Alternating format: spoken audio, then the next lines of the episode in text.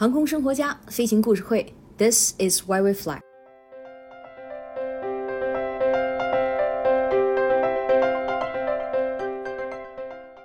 与历史博物馆和艺术博物馆不同，科学类博物馆并不那么安静。这不，我们十月二十四号成都场的线下活动完美收官了。为了庆祝航空小问答 Five P.M. Aviation Quiz 两周年，还有咱们的解锁航空出版，我们航空生活家团队在成都历朝航空博物馆举办了一次线下的博物馆日活动。而这个活动有哪些亮点不容错过呢？咱们来一一盘点。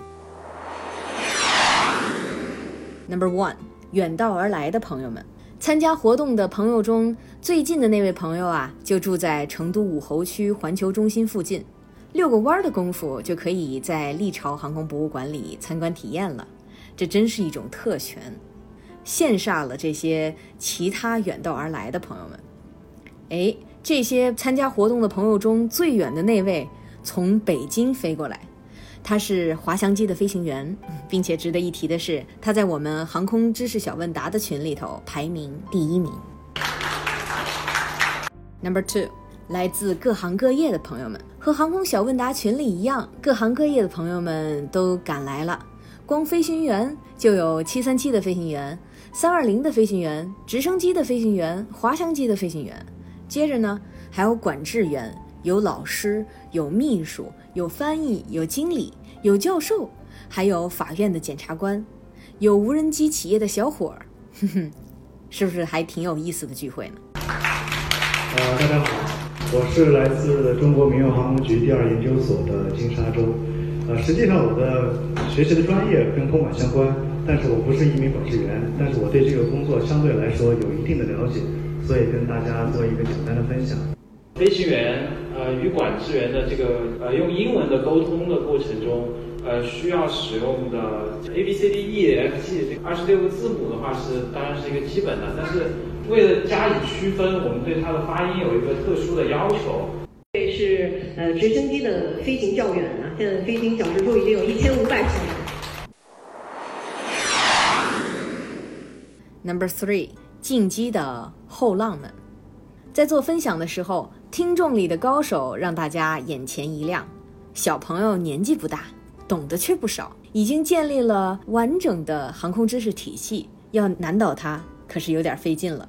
还有就是拍大合照的时候，有小朋友坐在模拟机上舍不得下来，看样子二十年后能坐上他开的飞机了。你觉得航空是什么？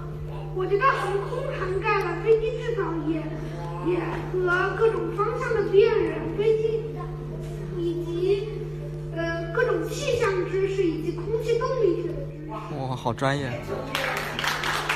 那还有同学觉得，哎，有自己其他想法吗？来，我觉得航空是不是航空公司起来？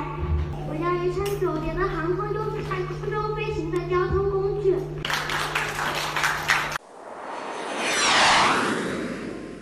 Number four，每个参加线下活动的朋友们都带着故事来。什么第一次飞行体验呀？飞不同机场的不同感受啊？C 九幺九设计的故事啊？还有国内哪些机场有哪些机型可以飞？等等等等。